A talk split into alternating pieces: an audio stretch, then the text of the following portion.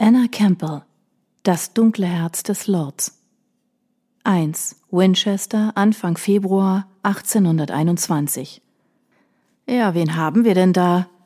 Die tiefe Stimme eines Mannes riss Caris aus ihrem kurzen, vom Schmerz durchdrungenen Halbschlaf. Sie zuckte zusammen und löste sich aus ihrer verkrampften Haltung. Verwirrt versuchte sie sich darüber klar zu werden, warum sie zitternd auf diesem stinkenden Stroh lag, anstatt sich in ihrem Bett auf Holcomb zu regeln. Von rasenden Schmerzen geschüttelt, unterdrückte sie ein unwillkürliches Stöhnen und einen Fluch, der ihrer ausgesprochenen Dummheit galt. Wie hatte sie bloß die Gefahr vergessen und dann auch noch einschlafen können? Doch als sie in den Pferdestall hinter dem großen Gasthof gestolpert war, unfähig auch nur einen weiteren Schritt zu gehen, waren ihr die Augen vor Erschöpfung zugefallen. Und dabei war sie längst nicht weit genug entfernt, um sich in Sicherheit wähnen zu können. Nein, das war sie ganz und gar nicht. Der Schein der Laterne blendete ihre verschlafenen Augen und ließ sie kaum mehr als eine große Gestalt erkennen, die sich vor der Pferdebox abzeichnete. Sie unterdrückte die aufsteigende Panik und mühte sich hoch, bis sie sich gegen die rauen Holzbretter kauern konnte. Sie bewegte ihren verletzten linken Arm und erstickte ein Wimmern. Caris verschränkte ihre zitternden Hände vor ihrem zerrissenen Oberteil. Das große, fuchsfarbene Pferd, das den größten Teil der Box einnahm, spürte ihre Angst und bewegte sich unruhig. Als der Mann die Laterne hob, um die Ecke zu beleuchten, in die Caris sich duckte, schrägte sie zurück.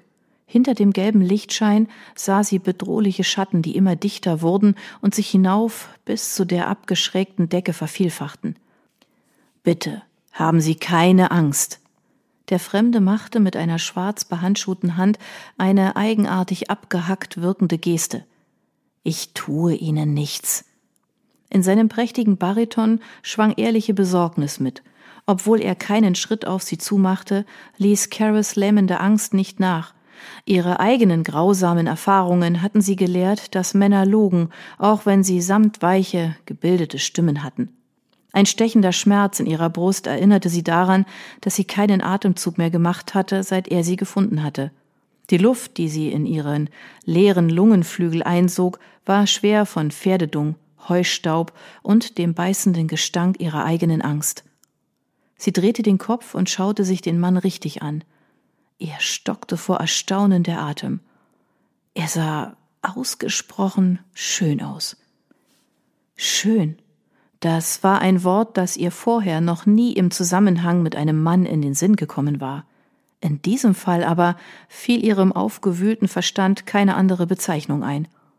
Schönheit aber so rein und vollkommen wie die dieses Mannes, erschreckte sie, verkörperte sie jedoch genau jene elegante Welt, die sie aufgeben musste, um zu überleben. Trotz ihrer Angst widmete sie ihre ganze Aufmerksamkeit seiner gut geschnittenen Stirn, den Wangenknochen und der Kieferpartie und dann auch seiner geraden, vornehm geformten Nase. Er war von der Sonne gebräunt, was für Februar ungewöhnlich war. Mit seinen ausgeprägten, unwiderstehlichen Gesichtszügen und dem zerzausten Haar, das so schwarz wie das eines Zigeuners war, sah er aus wie der Prinz aus einem Märchen. Doch an Märchen glaubte Caris nicht mehr. Hastig schaute sie sich in der engen Box um, doch der Mann blockierte den einzigen Ausgang. Noch einmal verfluchte sie im stillen ihre eigene Dummheit. Mit ihrer unverletzten Hand tastete sie den Boden nach einem Stein oder verrosteten Nagel ab, irgendetwas, mit dem sie sich verteidigen konnte. Ihre zitternden Finger fanden jedoch nichts als stechendes Stroh.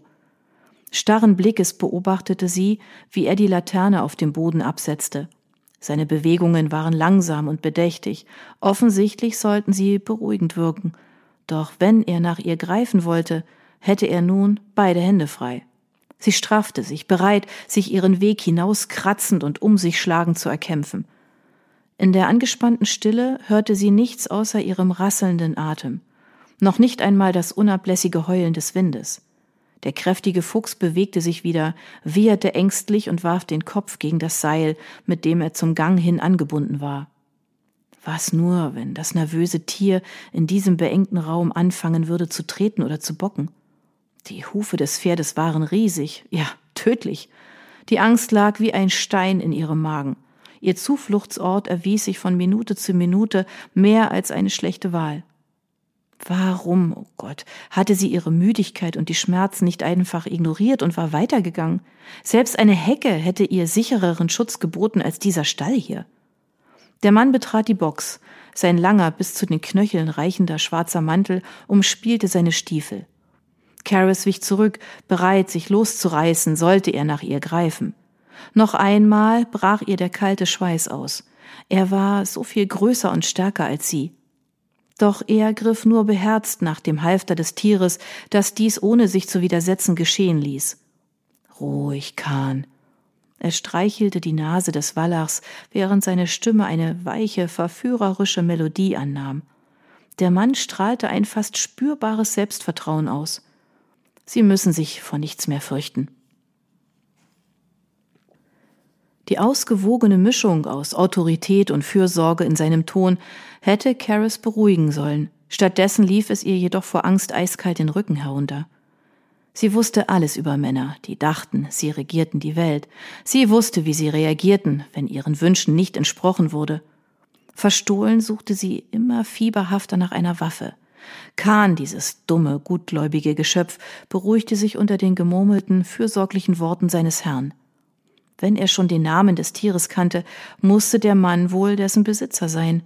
Dass er kein Stallbursche sein konnte, war selbst für einen Fremden offensichtlich. Dafür zeugte sein Auftreten von einer viel zu großen, selbstverständlichen Vornehmheit, und auch seine Kleidung war zu gut. Sie fand keine Waffe.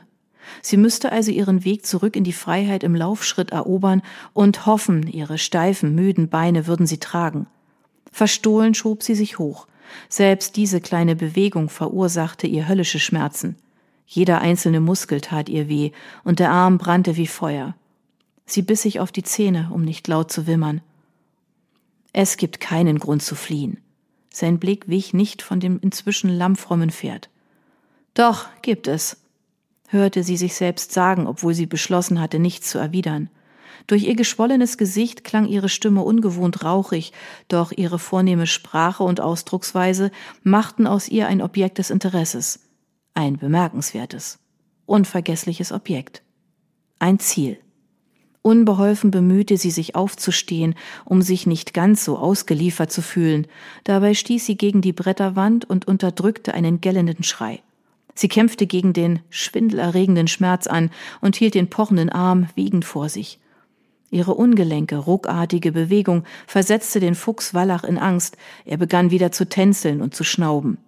Ihr Vater hatte sich mit Pferden gut ausgekannt, und so war Caris sofort aufgefallen, dass Kahn aus bester Zucht stammte und edles Blut in seinen Adern floss. Ganz wie der Mann, der noch immer den Kopf des Tieres hielt. Ich weiß, dass Sie Angst haben. Zuerst dachte sie, er spreche zu Kahn. Er widmete seine Aufmerksamkeit weiterhin dem Pferd. Ich weiß, dass Sie Hilfe brauchen. Hilfe, um sie dem Gesetz zu übergeben, dachte sie bitter. Warum sollte das Ihre Sorge sein? Sie sind ein Fremder. Das stimmt, doch wenn Sie sich die Box meines Pferdes aussuchen, dann wählen Sie damit auch mich. Das war reiner Zufall. Endlich schaute er sie direkt an. Es war sicherlich nur dem heimtückischen Licht der Laterne zuzuschreiben, dass seine Augen über diesen ausgeprägten Wangenknochen so dunkel und glänzend leuchteten. Das ganze Leben ist ein Zufall. Caris erschauerte unter seinem taxierenden, tiefschwarzen Blick. Irgendwie schien dieser Moment bedeutungsvoll zu sein, obwohl er es eigentlich gar nicht sein konnte. Sie schüttelte das eigenartige, unheimliche Gefühl ab und reckte das Kinn vor. Ihr reichten schon die Probleme im Hier und Jetzt. Sie musste sich nicht auch noch mit dem Metaphysischen auseinandersetzen. Bitte treten Sie beiseite, mein Herr. Ich muss mich auf den Weg machen. Für eine Dame ist das Reisen ohne Begleitung eine äußerst unsichere Angelegenheit. Er rührte sich nicht von der Stelle, und seine Stimme klang ruhig, doch sie blieb unerbittlich. Als ob seinen mahnenden Worten Nachdruck verliehen werden sollte, drang auf einmal das laute Gejohle eines Gelages vom Gasthaus über den Hof. Die Schenke musste in einer solch kalten Nacht voller Menschen sein. Das eiskalte Wetter war einer der wenigen Glücksfälle für Caris, hatten deshalb doch die Stallburschen ihre Posten verlassen und sich ans wärmende Feuer begeben. Andernfalls hätten sie ihr Versteck sofort entdeckt. Warum war dieser Fremde nicht wie jeder andere Mensch mit Sinn und Verstand im Warmen geblieben, anstatt in diesem riesigen Stall umherzuwandern? Das lassen Sie mal meine Sorge sein. Wie in aller Welt sollte sie bloß entkommen? Noch einmal schalt sie sich im Stillen, nicht weitergegangen zu sein. Wollen Sie mir Ihre Geschichte nicht anvertrauen? Er sprach besänftigend auf sie ein. Seine Stimme klang fast so wie in den Momenten, als er Kahn beruhigt hatte. Und so wie Kahn spürte auch sie die heimtückische Verlockung dieses wohlklingenden Baritons. Sie sind offensichtlich in Schwierigkeiten. Ich schwöre, er unterbrach seinen Satz abrupt und drehte den Kopf in Richtung Haupteingang, der am Ende des langen Ganges lag. Erst dann vernahm auch Caris das schlurfende Geräusch herannahender Schritte. Was für ein unmenschlich scharfes Gehör musste der Mann haben, diese über das knarrende Dach und den pfeifenden Wind hinweg zu hören. Etwas nicht in Ordnung, my Lord? Erklang aus ein paar Metern Entfernung eine raue männliche Stimme, von der sie vermutete, sie gehörte einem Stallburschen. My Lord? Sie hatte mit ihrer Vermutung hinsichtlich seines gesellschaftlichen Ranges richtig gelegen. Mit einem verängstigten Wimmern schlich Caris zurück in den Schatten, während der Mann die Laterne so hielt, dass Dunkelheit sie einhüllte. Dabei hörte sich das Rascheln des Strohs so laut wie ein Gewehrschuss an. Guter Mann, ich schaue nur nach meinem Pferd. Lässig schlenderte er aus ihrem Blickfeld zu dem Neuankömmling. Kann ich Ihnen behilflich sein? Die Stimme des Stallburschen wurde deutlicher, während er herantrat. Caris hielt den Atem an und kauerte sich, so weit wie möglich vom Licht entfernt, in eine Ecke. Der Arm tat ihr bei der Bewegung weh, doch achtete sie nicht weiter auf den stechenden Schmerz. Nein, es ist alles in Ordnung. Caris vergrub ihre feuchten Hände in den zerrissenen, fleckigen Rücken ihres einstmals eleganten Tageskleides und betete leise darum, unentdeckt zu bleiben. Ihr Herz schlug wild gegen ihre Rippen, Sie wunderte sich, dass der Stallbursche es nicht hörte und hereinkam, um der Sache nachzugehen. Auf jeden Fall ist es eine kalte Nacht für Mensch und Tier. Zu kalt, um draußen unterwegs zu sein. Trotz des resoluten Tonfalles seiner Stimme klang der Mann entspannt und sorglos. Such dir ein Plätzchen am Feuer und trink einen Krug auf mich. Caris schob sich so weit wie möglich hinter Kahns Gruppe, behielt dabei aber seine todbringenden Hinterläufe immer im Auge. Zu gütig von Ihnen, my Lord. Das mache ich sehr gerne. In der Antwort des Stallburschen schwang überraschte Dankbarkeit mit. Und Sie sind sicher, dass ich nicht helfen kann? Vollkommen sicher. Die Stimme des Fremden ließ erkennen, dass der Stallbursche entlassen war. Welche Münze daraufhin auch immer ihren Besitzer wechselte, sie bewirkte, dass seinem Wunsch sofort entsprochen wurde. Nabend, my Lord. Der Stallbursche trottete mit einer schier unerträglichen Langsamkeit davon. Es schien eine halbe Ewigkeit zu dauern, bis der Fremde wieder am Eingang der Box erschien. Er hob die Laterne an und sah Caris zitternd an der Rückwand lehnen. Er ist weg. Dem Himmel sei Dank. Erleichtert stieß Caris den Atem aus, den sie ihrem Gefühl nach für eine Stunde angehalten hatte. Sie wusste nicht, warum der Mann ihr geholfen hatte, sich zu verstecken. Es zählte allein, dass er es getan hatte.